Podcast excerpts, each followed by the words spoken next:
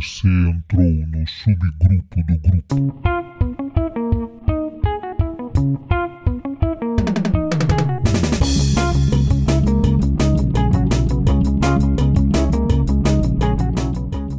Bem, pessoal, estamos de volta aqui com o nosso sétimo episódio. Dessa vez nós vamos falar sobre inteligência artificial.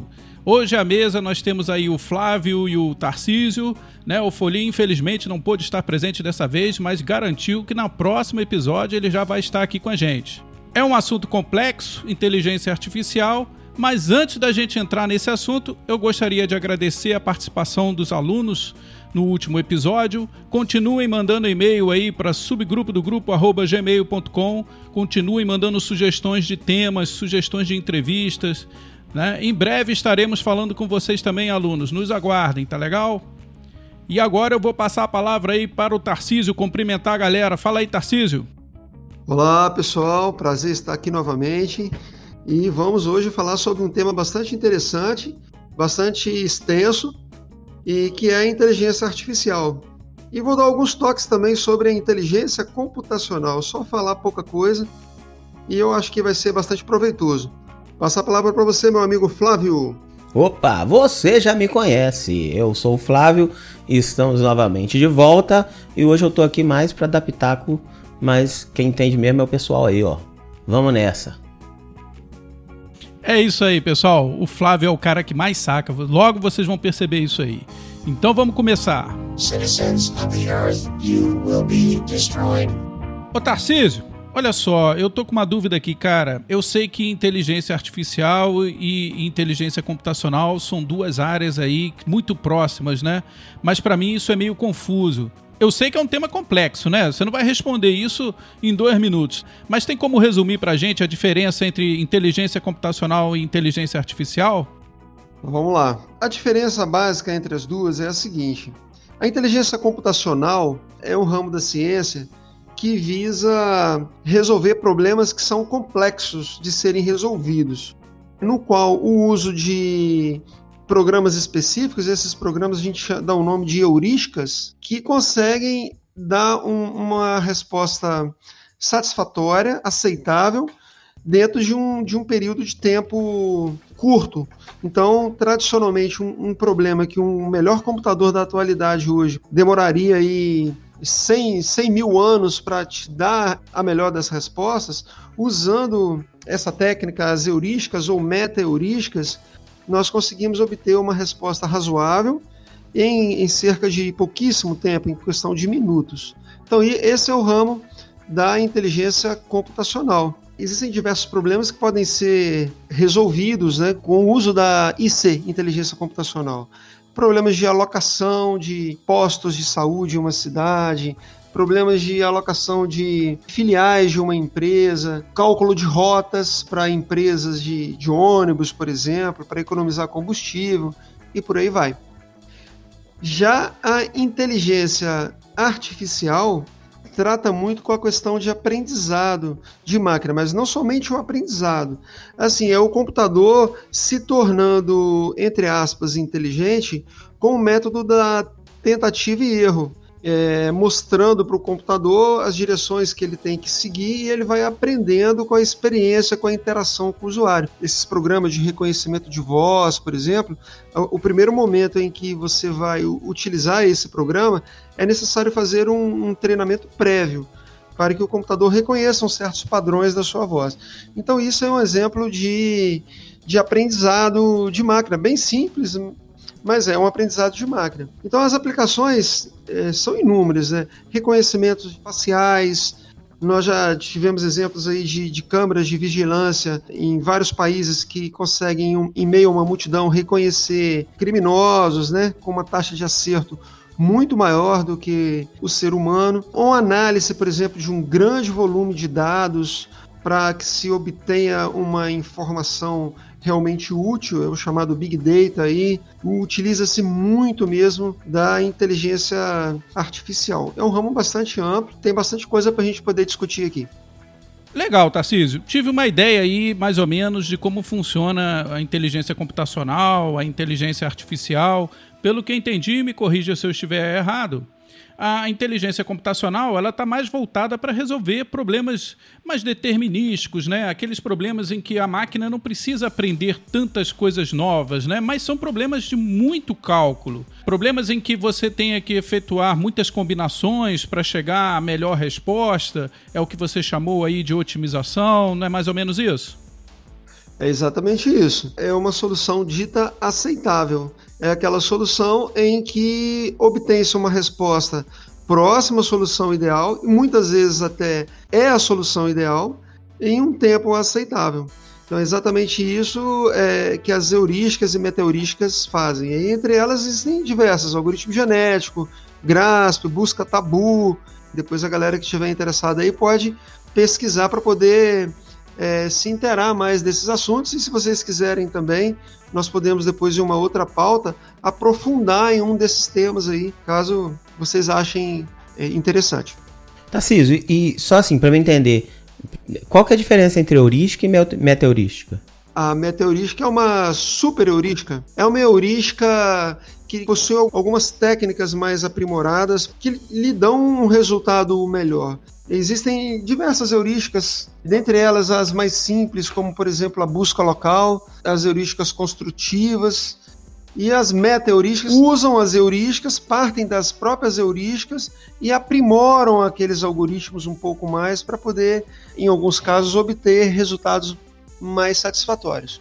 Oh, mas, ô Tarcísio, deixa eu te fazer uma pergunta. Isso tudo aí que você explicou, todas essas técnicas, como é que isso começou? Como é que começou essa ideia de usar inteligência artificial e inteligência computacional para resolver problemas complicados para o computador? Como é que funcionou essa história desse tipo de, de programação? Embora po possa parecer muito recente né, o, o termo inteligência artificial, inteligência computacional, mas já na antiguidade, na, na época dos gregos e, e romanos, é, procuravam uma forma de mecanizar o pensamento, principalmente os filósofos faziam isso. E, por exemplo, a Segunda Guerra Mundial foi uma busca muito grande por tecnologias nas mais variadas áreas é, onde surgiram diversas invenções que são usadas até hoje. Né? Entre o time das, dos pesquisadores aí que procuravam por soluções na neurociência estavam Alan Turing. Ele é conhecido como o pai da informática. Entre 1940 e 1950, já nessa época lá, Alan Turing, junto com outros cientistas, ele já pesquisava é, sobre a neurociência. Então é um termo já que já existe há um bom tempo. Tassis, é interessante você falar isso porque muitas vezes, inclusive nas disciplinas que a gente tem na faculdade, né, usa-se muito a abordagem teórica sobre alguns conceitos. Próprio própria estrutura de dados, às vezes usa abordagem quando vai falar de lista, pilha, fila, é, e fica uma coisa bem teórica.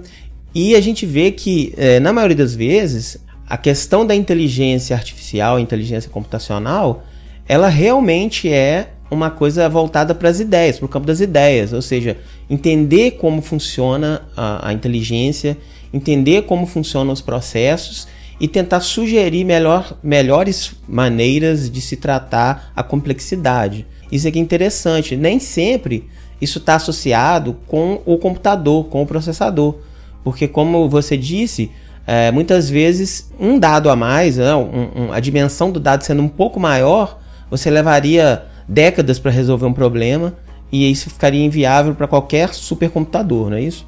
Exatamente. É, é o problema que cresce exponencialmente com o aumento né, da, do número de, de variáveis que estão sendo inseridas ali. E você vê que lá antigamente, antes de ter computador, né, com esse processamento tudo que a gente tem hoje, já se pensava em metodologias e técnicas é, de inteligência para poder automatizar essas soluções. Né? Isso é interessante. E é assim, a, a, natureza perfeita, né? É a ciência tentando imitar o que a natureza faz, que é um pensamento humano. É isso aí que eu acho interessante. E não só, né? Não só o pensamento, né? Parece que, Kiko, você tinha comentado a respeito até de uh, inspirações uh, através de genética, de evolução das espécies, essa coisa toda. Isso, igual eu comentei, né? O algoritmo genético, em especial, eu tenho um carinho muito grande por ele. Eu acho um algoritmo fantástico, que ele se baseia exatamente nessa teoria de Charles Darwin. Os indivíduos mais adaptados é aqueles que sobrevivem.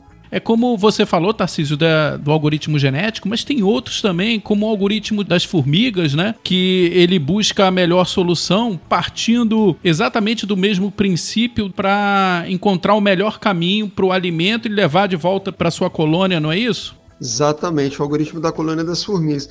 E parte realmente do estudo de como que funciona todo o, o processo lá das operárias em trabalho, é bastante interessante. Ok, já entendi mais ou menos então essa parte de é, inteligência artificial, na verdade tem muito a ver com observação do nosso entorno, né? É jogar para o computador as soluções que o próprio meio natural encontrou para problemas complicados, né? Trazer essa mesma ideia para dentro do computador para tentar auxiliar aí a, a solução de problemas complexos. Mas é, aonde a gente aplica isso na prática? Ô Flávio, você sabe me dizer aí aonde que eles estão aplicando essas inteligências artificiais e computacionais? Ah, Kiko, acho que tá para tu quanto é canto, né? Você bem mencionou a questão dos algoritmos que são capazes de identificar coisas que não são determinísticas, ou seja, ah, não é um, um, programa que gera um resultado sempre igual. Por exemplo, reconhecimento facial, como vocês já falaram, né? É um exemplo disso, cada um tem um rosto diferente e aí fica complicado você identificar e aí você tem que traçar um pouco quais são as, os traços principais, né? Mas são usados não só para segurança, no nosso dia a dia também. Por exemplo, ah, você tem aqueles assistentes virtuais lá que você fala né, no, no celular e ele é, ligue para fulano e ele identifica a sua voz e é capaz de reconhecer o que você está falando e o que, que você quer que ele faça, né? Tem a Siri, a Siri inclusive já foi testemunha no, julgamento, né? Porque ela parece que ela grava também. É, mas você tem, por exemplo, a, o Google quando você vai digitar né? Você começa a digitar, ele já meio que completa, baseado nas buscas mais populares, né? Você tem a questão do YouTube, que ele consegue traduzir um vídeo e ele gera algumas legendas automáticas. Então você tem muitas é, aplicações, né?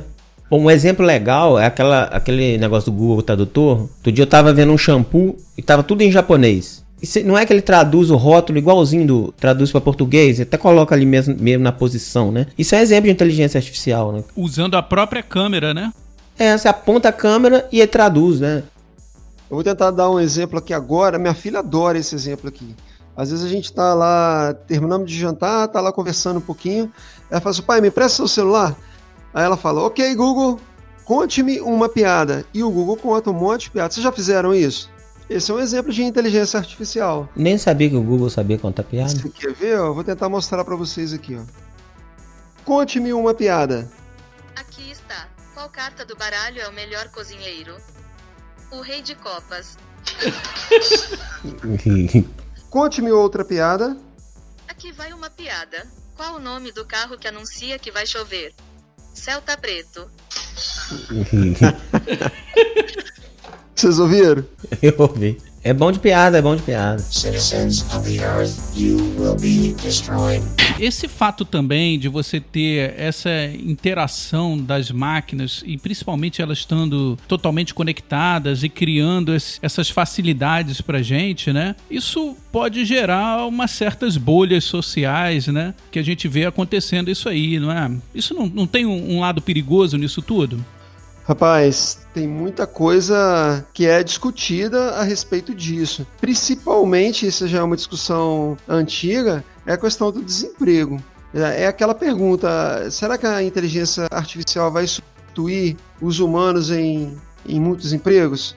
E na verdade, infelizmente, essa resposta é sim. Uma empresa de consultoria chamada Price Waterhouse que afirma que até 2030 os robôs vão substituir 38% das vagas de trabalho nos Estados Unidos, 30% no Reino Unido, 21% no Japão. Só no Twitter já substituiu uma galera.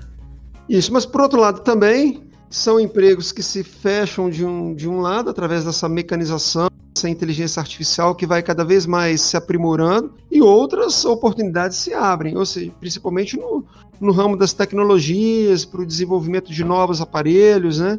Utilizando o IA.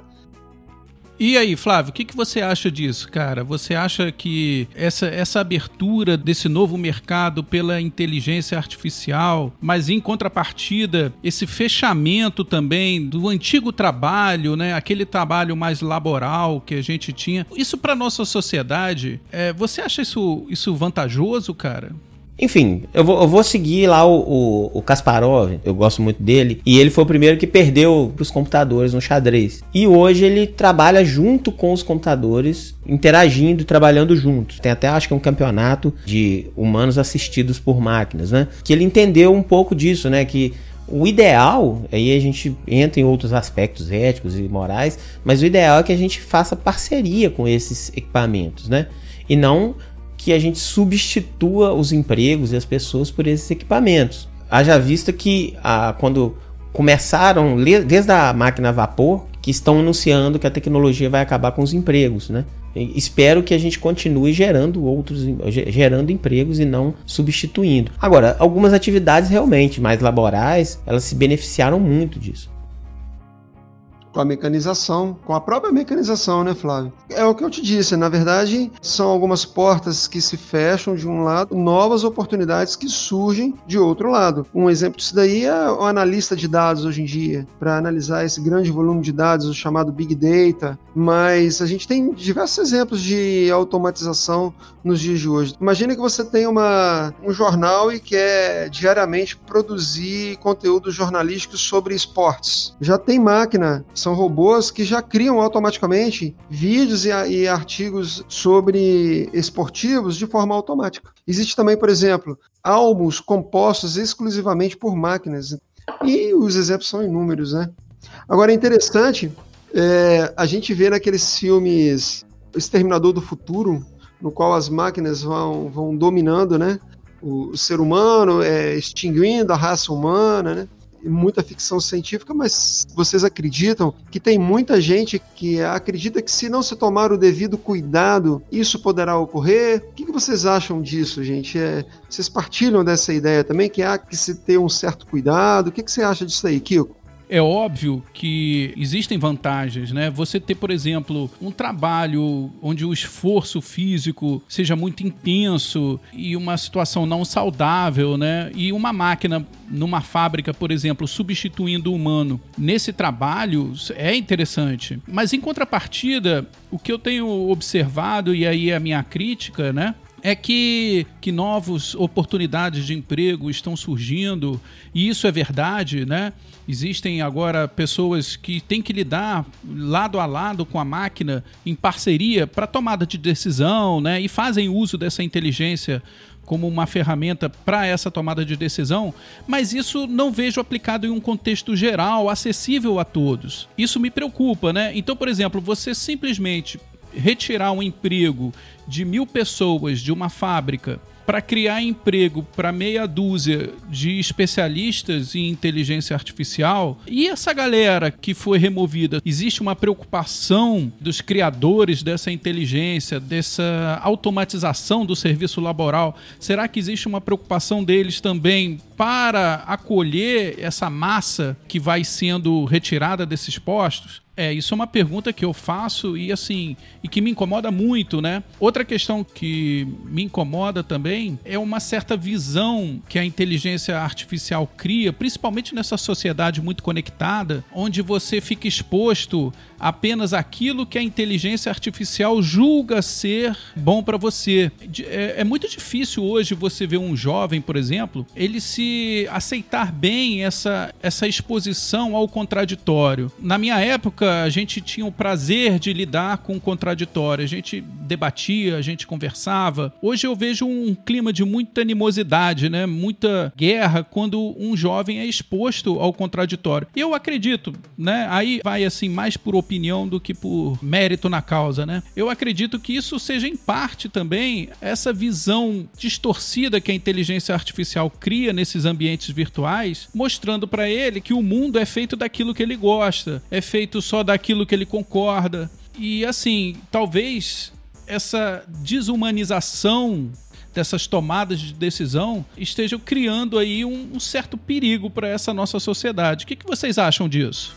Eu, sinceramente, acho que você está coberto de razão no que você falou. E só que, assim, o impacto que isso tem, gerado por esse tipo de, de algoritmo, é um impacto negativo, mas ele é gerado pelas empresas que controlam esse algoritmo. Né? Ou seja, o cara que está numa rede social lá, o dono da rede social, ele quer que você consuma muitas horas naquela rede social, então ele não quer te contrariar, ele quer que você que apareça só coisa que você vai clicar e coisa polêmica. Então, assim, o ódio tem gerado muita renda para algumas redes sociais por causa disso, porque o ódio é muito mais facilmente clicável e compartilhável do que uma opinião equilibrada. Uma opinião equilibrada não dá aquele impacto. Então, é, entra naquela questão que eu falei das questões éticas, né? Eu sou contra essa coisa de legalismo, de ficar proibindo, mas a gente tem que começar a discutir isso. É, as empresas não podem simplesmente querer lucrar milhões de dinheiro com clique sem pensar no dano que elas estão causando às pessoas e à sociedade. Perfeita observação, concordo plenamente. E é uma discussão, é uma discussão difícil, né? É, de você encontrar uma resposta, né? que atenda ambas as partes, porque estamos vivenciando os inúmeros benefícios da inteligência artificial. Mas, por um outro lado, também, como vocês muito bem observaram, há que se tomar um cuidado para que a inteligência artificial não acabe por nos prejudicar, nos tirar um pouco a capacidade de, do pensamento, do raciocínio, porque para nós está muito, muito fácil, né? Hoje em dia, com os mecanismos de buscas à, à nossa mão, encontrar é, soluções prontas e muitas vezes a gente nem pensa sobre o que nós estamos consumindo. Mas assim, eu queria até levantar um outro ponto também com relação àquela pergunta que eu até fiz, que é, é o que, que vocês acham com relação às máquinas automatizadas, igual muitos teorizam isso aí, se não tomar o devido cuidado, elas poderem até extinguir a raça humana como é mostrado na, nos filmes do Exterminador do Futuro. O que, que, vocês acham? Muita ficção ou tem um pouco de realismo nisso que há que se tomar um, um, um certo cuidado? Bom, vamos lá. Esse é um assunto que, particularmente, eu gosto muito, né? Porque eu gosto muito da leitura de ficção científica, né? Eu sei que o Flávio também curte isso pra caramba. E aí, nesse caso, quando você fez essa pergunta, você me fez lembrar de dois livros que eu recomendo muito, cara. Primeiro, o Eu Robô, do Asimov, do Isaac Asimov, que ele conta uma história de uma evolução de uma inteligência artificial robótica. O livro ele começa assim com uma coisa muito fugaz, que é um, um robô que toma conta de uma criança, mas aos poucos isso vai alcançando o espaço, a exploração espacial, né? E no final existe até uma pessoa, uma profissão, vamos dizer assim, que é uma espécie de psicólogo para os robôs. Então ela tem que cuidar do psicológico dessas máquinas observando essa visão do, do Asimov, é, é um risco real, né?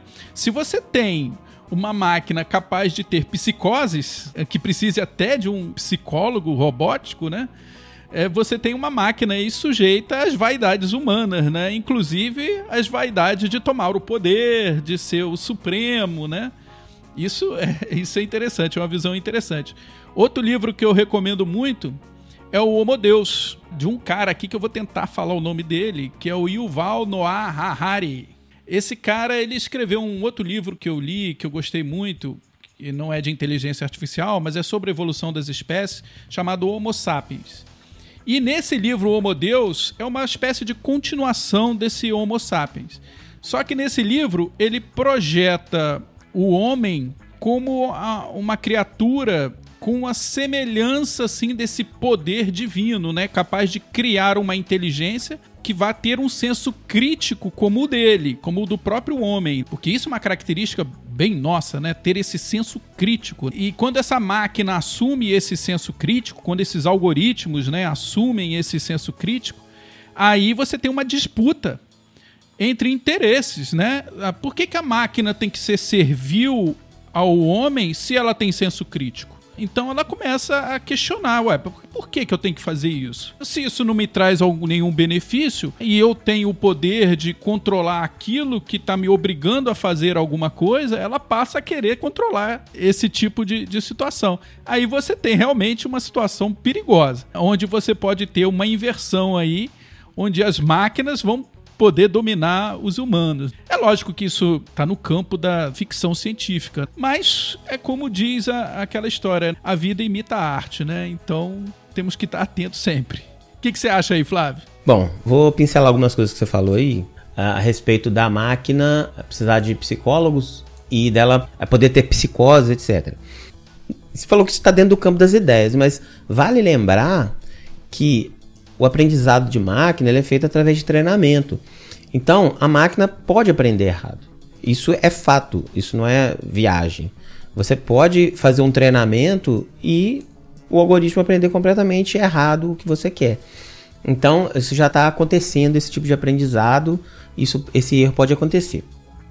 Agora, é importante a gente salientar o seguinte: os avanços que a gente teve, mais premente a gente falando, por exemplo, de, de biologia, de genética, né? A gente já tem aí a possibilidade de clonar, a gente já tem a possibilidade de é, atribuir características genéticas a pessoas. Isso tem muito a ver com a, com a informática também, porque só através da informática a gente conseguiu mapear o genoma, etc. E por que que não se faz? Porque a gente tem algumas. A sociedade começou a pensar e já, já percebeu a ameaça disso e começou a pensar assim: olha, não podemos permitir algumas coisas. Clonagem humana, manipulação genética ah, só para você ter uma criança do jeito que você quer esteticamente. Então, isso tem que ser pensado porque isso tem a ver com a sociedade. E o campo da inteligência artificial, ele não pode também ficar à margem disso. A gente tem que pensar também isso.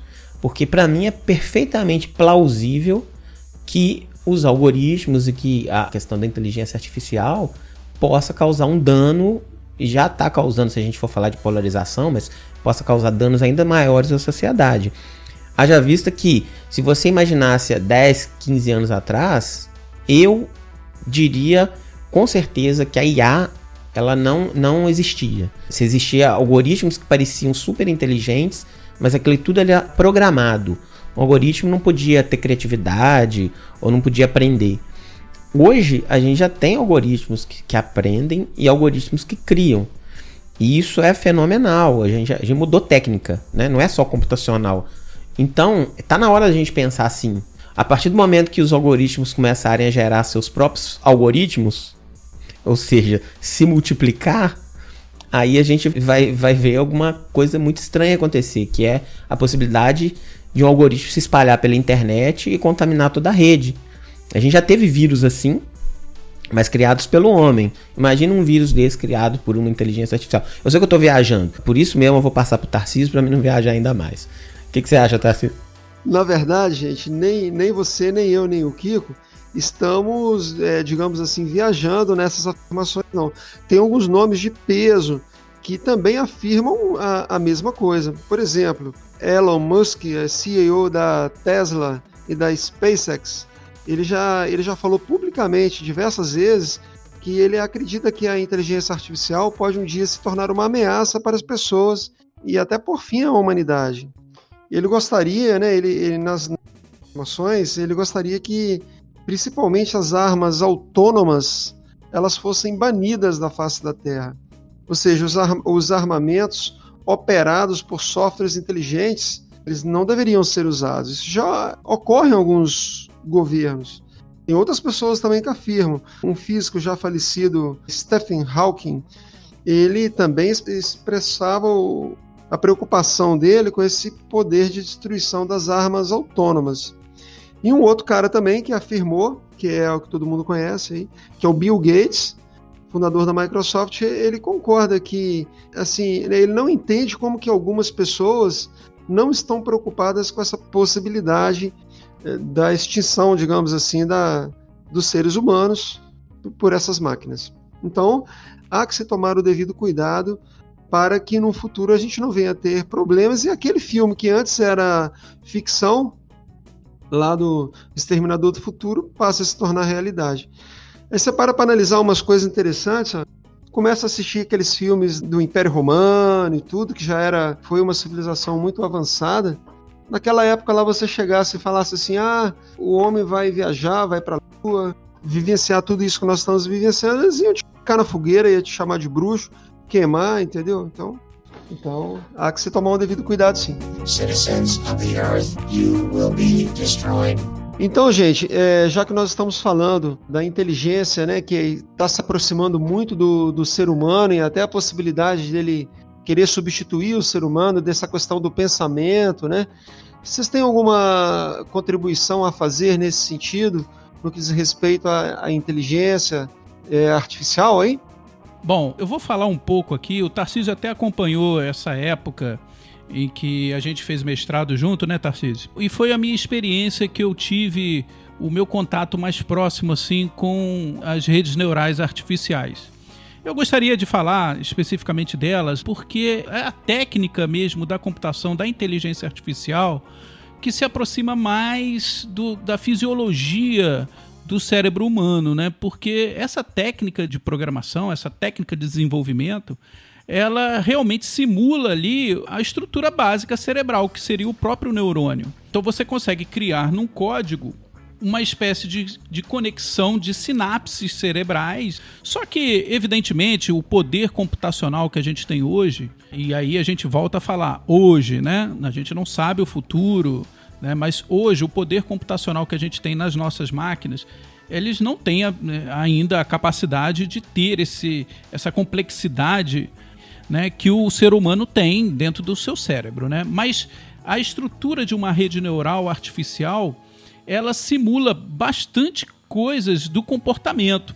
Eu me lembro na, na minha pesquisa, por exemplo, que eu construí um, um robô, o Tarcísio vai lembrar disso, que ele tinha que tomar decisões para escolher o um melhor caminho, uma rota, que normalmente se fazia utilizando técnicas heurísticas e metaheurísticas que o Tarcísio já comentou anteriormente aí no nosso episódio. Mas é, na nossa pesquisa a gente tentou aplicar aí técnicas de redes neurais para que o robô reconhecesse padrões de melhor solução. A partir desses padrões ele tomasse decisões era mais ou menos o que um humano faria. Ele não faz cálculos mirabolantes como essas técnicas heurísticas e metaheurísticas fazem, né? Ele simplesmente olha e tenta achar um padrão para encontrar o melhor caminho. E o nosso robô fazia isso. Nós obtivemos até um certo sucesso. Na época também o poder computacional era inferior, né? Mas eu achei interessante que aquilo era possível de fazer. Criar uma máquina que ela reconhecesse um padrão de melhor solução em meio às centenas de milhares de soluções possíveis, de forma semelhante, ou seja, fisiologicamente semelhante ao cérebro humano. Então, as redes neurais, elas para mim, elas representam o grande futuro e o grande vilão dessa, desse caminho que a gente vai tomar aí das inteligências artificiais. Para mim, ela é o grande risco, o grande risco de substituir o, o pensamento humano por uma simulação de uma máquina vai acontecer eventualmente, né? Se Deus quiser não, mas eventualmente poderia acontecer através das redes neurais artificiais. Então, assim, só para vocês terem uma ideia de como funciona essa rede neural artificial, a técnica desenvolvida ela se baseia num algoritmo criado inicialmente por dois, dois pesquisadores que observavam a fisiologia do funcionamento de um neurônio. Esses dois caras chamavam-se McCulloch e Pitts. E eles criaram um algoritmo onde você tem umas múltiplas entradas, que seriam os dendritos do neurônio, onde você recebe estímulos externos. Esses estímulos podem ser binários, zeros e uns, ou podem ser valores discretos, como cores, por exemplo, né? ou sons. E esses valores são processados, na verdade, eles são somados dentro desse algoritmo, e dependendo desse somatório, desse valor que você obtém, ele gera um padrão de saída. Ele ativa ou não esse neurônio, de forma muito semelhante ao que acontece biologicamente. No caso do neurônio é, biológico, você tem esses detritos e o axônio, que seria a saída do neurônio, E você tem essas conexões calibradas pelos neurotransmissores, que podem servir como inibidores ou estimulantes para ativação daquela sinapse, né, daquela conexão do neurônio. No caso do algoritmo, é exatamente a mesma coisa. Você recebe valores externos e você vai fazer aí no caso uma multiplicação que seria esses seria o equivalente a esses neuro né, inibidores ou, ou esses neurotransmissores e você vai somar esse valor. Se esse valor chegar a um limiar de ativação, o neurônio passa essa informação para frente. O interessante é o seguinte, que essa informação que é passada para frente no neurônio, ela pode ser incorreta, mas se ela for incorreta, ela é jogada de volta para esse início da conexão e recalibra esses valores da sinapse, esses valores de conexão. Recalibrando esses valores, a máquina vai tentar de novo, até que ela aprenda. Quando ela aprende, ela vai guardar esses valores da sinapse de conexão, isso ela guarda na própria memória RAM, como valores de aprendizado. E o interessante aí é que ela vai poder reconhecer novos padrões, né? aquilo que você está buscando, por exemplo, o melhor caminho, no caso do meu robô lá, buscar novos padrões a partir do que ela já aprendeu anteriormente. Então você tem essa fase de treinamento dessa rede neural para que ela se adeque às suas respostas àquilo que você acha ser o melhor resultado, ou o reconhecimento de uma face, por exemplo. Né? Estou olhando para o Flávio. Será que aquela é correto afirmar que aquela foto corresponde à foto do Flávio? Inicialmente ela vai errar. Ela vai corrigir isso até que ela, ela vá demonstrar o valor correto nesse momento ela passa a reconhecer, a ter uma memória neural do Flávio. Assustador, né? Assustador. E realmente isso aí já acontece. Já acontece e acontece há algum tempo já. Isso funciona, cara, e funciona muito bem.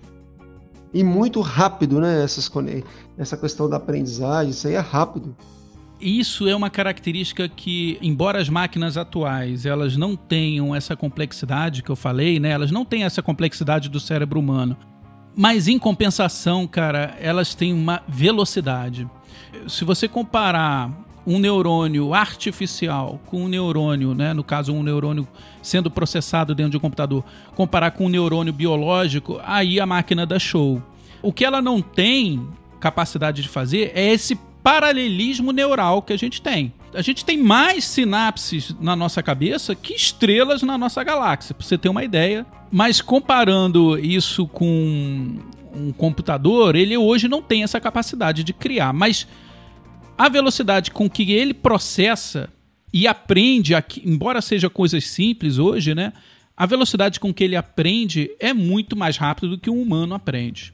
O que é assustador no computador é exatamente a velocidade de processamento, é incrível. Vocês já pensaram, gente, quando surgiu o computador quântico, a computação quântica, se unir com a inteligência artificial, o que, é que nós vamos ter aí?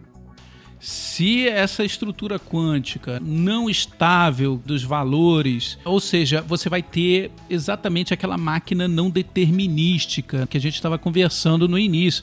É aquela máquina em que o, o valor ele pode estar entre o zero e o um. É uma informação válida para aquela máquina um valor intermediário. Ou não só intermediário, mas um valor indeterminado. Que é exatamente a característica da física quântica, né? Você ter aquele valor indeterminado. Aí você passa a ter uma máquina não determinística, talvez tão complexa quanto o nosso cérebro. Exatamente. Ô Flávio, é, no caso você me contou aí que você teve uma experiência também com inteligência artificial com sistemas multiagentes. Explica pra gente aí o que, que é isso. Ok, sistema multiagente eu vou explicar de uma forma é, bem mais simples do que a questão das redes neurais. O sistema multiagentes ele é inspirado no que a gente vê na natureza na ideia de que um sistema ele é mais inteligente do que seus indivíduos. Existem dois tipos que são os deliberativos e os reativos. Mas eu vou falar mais dos reativos, depois eu dou uma pincelada nos deliberativos. Mas uh, o que que acontece? Quando você vê um cardume de peixes, ou quando você vê, enfim, um grupo de indivíduos na natureza, geralmente o cardume toma decisão de para onde vai, mesmo quando ele está sendo perseguido por algum tubarão, etc., coletivamente. Você não tem um indivíduo que comanda aquele cardume. Pássaros, né, também, o voo dos pássaros, muitas vezes eles aleatoriamente eles tomam aquela decisão. E vocês deram o exemplo da, das formigas, da colônia de formigas. Apesar de ter uma hierarquia, é o coletivo é que toma a decisão. O formigueiro ele é muito mais inteligente do que uma formiga. A formiga é relativamente burra. Então, o sistema multiagentes é baseado nisso, nessas características dos sistemas. Eu, quando eu dou aula de TGS, eu costumo falar muito disso. Então, basicamente, ele é uma evolução do que a gente tem lá no, na programação orientada a objetos, que já na programação orientada a objetos você já tem encapsulamento e tal, já consegue mandar mensagens de uma classe para outra, mas é, os sistemas multiagentes, os reativos, eles permitem que você programe um indivíduo, seja lá o que você quer simular ou chamar, e insira aquele indivíduo num ambiente. E deixa que ele, dependendo do, do que foi programado, né, do estado dele, do comportamento, você deixa ele interagindo naquele ambiente. Imagina um jogo lá, né? Você bota lá os personagens para interagir. Ah, você coloca uma aleatoriedade dentro desse agente e ele fica interagindo com o ambiente e a partir dessa interação surgem comportamentos emergentes, aparecem comportamentos que você não programou. Então é essa a intenção, é você criar comportamentos do sistema que você não programou, você programou um indivíduo. Que é, por exemplo, o trabalho que eu fiz foi com o sistema imunológico humano. Então, você meio que entende como funciona cada célula no corpo funciona assim, ela fica circulando e aí ela muda o comportamento baseado, sei lá, encontrou um vírus, o que que faz? E aí a partir do comportamento de cada indivíduo, você vai ter uma reação e essa reação você não programou. Então é uma reação inesperada e aí surge a inteligência, vamos dizer assim, que é a possibilidade de você ter um comportamento entender um comportamento. Será que uma pessoa que já pegou tal doença reage melhor a outra doença? O nosso sistema imunológico, por exemplo, tem memória. Ah, será que uma substância é mais eficaz do que a outra? Enfim, você tem características que emergem, que, que surgem a partir da interação desses indivíduos. E na programação é isso, você tem uma matriz lá e você coloca lá os indivíduos para interagirem, para circularem aleatoriamente e a partir das interações você gera comportamentos. Então, basicamente é isso. Os reativos, né? Os deliberativos, eles têm mais um pouquinho, tem uma camada a mais, que é a possibilidade de você ter uma linguagem, de você conseguir fazer com que esses, com esses agentes conversem, né? Eles têm um sistema de crenças também. Mas basicamente é a ideia de, de você ter aqueles bots nos jogos, né? que vão interagindo e vão mudando o seu comportamento. É, você me fez lembrar também desses é, agentes inteligentes, múltiplos agentes inteligentes. Seria, no caso, por exemplo, aquelas revoadas de morcego, né? Que eles fazem aquelas, aquele comportamento exatamente para enganar os predadores, né? Que estão aguardando eles na saída das cavernas, né? Então eles fazem um comportamento de grupo e acabam aí evitando, mas individualmente eles não tomam essa decisão, né? Curioso Não, isso, é uma né? decisão do grupo, né? influenciada pelo grupo. Você fala da formiga, olha só que loucura. A gente fica é, viajando, tentando descobrir o melhor caminho, né? A formiga ela faz isso. Você solta um montão, é que você falaram, né? Solta um montão de formiga, daí a pouco ela descobre o caminho melhor. E não tem inteligência individual praticamente, né? É o coletivo. E essa, e essa decisão do grupo, igual o exemplo dos morcegos que o Kiko deu, o interessante é que a decisão ela é tomada em questão de instantes por todos que estão naquela revoada, né? Como que é feita essa comunicação, como que é tomada essa decisão? Tem alguém que toma essa decisão à frente e os demais seguem, né? Isso daí é, é interessante, né? No caso da programação, a gente tenta identificar quais vão ser os estados de cada agente, né? e como é, o que, que vai alterar esse estado. Então, por exemplo, você imaginar a revoada de morcego, né? A tendência é que o morcego vai estar tá numa área de maior concentração, ele não vai estar tá isolado, sozinho. Então ele de repente vê a distância entre o companheiro, começou a afastar, ele afasta junto. Mas é a interação, e, e claro que no início isso é tudo aleatório. Mas a partir da interação e da observação do grupo, a, a, decisão é tomada. Então não tem um indivíduo que comanda. Essa decisão é tomada pelo grupo, que é incrível. Muito incrível. Será que tem alguma coisa de inteligência artificial sendo usada na Covid aí, cara? Tem. Para você identificar o vírus, a vacina, é, o sistema imunológico ele usa uma coisa chamada epítopo. Epítopo é, uma, é, uma, é praticamente proteína, né? Uma cadeia de proteína. Quando o vírus entra no organismo, essa cadeia de proteína, o sistema, alguma célula do corpo identifica aquilo como nocivo, como não pertencente ao corpo, e ele vai atacar essa célula. Para você gerar uma vacina, você, se você conseguisse inserir dentro do corpo só essa proteína, sem o, o organismo nocivo, seria bom porque o corpo ia aprender, de cara aprende que aquilo é nocivo e começa a atacar. Quando entra o primeiro vírus, ele já sabe. E como é que você faz essa identificação, né? Você tem os métodos tradicionais, né? Só que você tem alguns problemas, tipo, é, você pode ter uma sequência lá de proteína que o corpo também tem. E se você coloca aquilo no organismo para o corpo aprender, ele começa a atacar a si mesmo. São as doenças autoimunes. E aí você gera um problema terrível. E aí a inteligência artificial está sendo usada para mapear os melhores cadeias de proteína que podem ser usados como possíveis vacinas. Então ela está tá auxiliando nesse processo, entendeu? Porque é enorme, né? Cadeia de proteína é enorme. Citizens of the Earth, you will be destroyed. Bom, galera, então é isso. O assunto de inteligência artificial não para por aqui, né? É óbvio que é só um programa, um, apenas um aperitivo do que esse assunto tem a nos trazer, né? Fica aí a dica, se vocês gostarem do tema, a gente pode criar um segundo episódio só para falar sobre coisas mais específicas sobre inteligência artificial. Eu deixo aí a oportunidade para vocês colaborarem com a gente também pelo e-mail subgrupo do grupo gmail.com. Mandem comentários, se a gente deu alguma alguma vacilada aí, alguma canelada, não deixem de colocar a crítica lá também. A gente vai, na humildade, corrigir os nossos erros, né? Porque é um tema complexo. Então, bastante coisa aí para acrescentar e essa participação de vocês é muito importante. Tá legal? Muito obrigado pela audiência de vocês, muito obrigado pela paciência de nos acompanhar até aqui. E eu tenho certeza que no próximo episódio vocês estarão junto com a gente. Eu vou deixar aí o, o, a galera se despedir. Fala aí, Tarcísio, manda um abraço para a galera aí.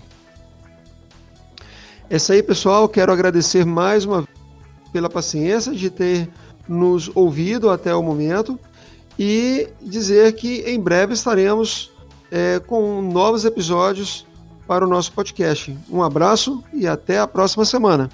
Fala aí, Flávio. Fala pessoal, então um abraço para todo mundo. É, agradecer a todos aí pela participação. O Kiko já está estudando aí um algoritmo de inteligência artificial para ver se a gente consegue responder todos os e-mails do subgrupo do grupo. E um abraço para você. Não vamos esquecer também da nossa inteligência. Então, vamos consumir aí coisas maneiras, livros, filmes e o podcast do subgrupo do grupo para exercitar nosso músculo mental. Um abraço para todo mundo.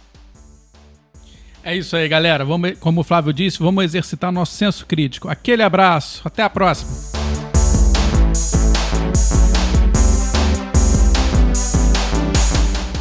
Se bem que essa do dinossauro não sei se foi boa porque teve o Big Bang lá que matou todo mundo.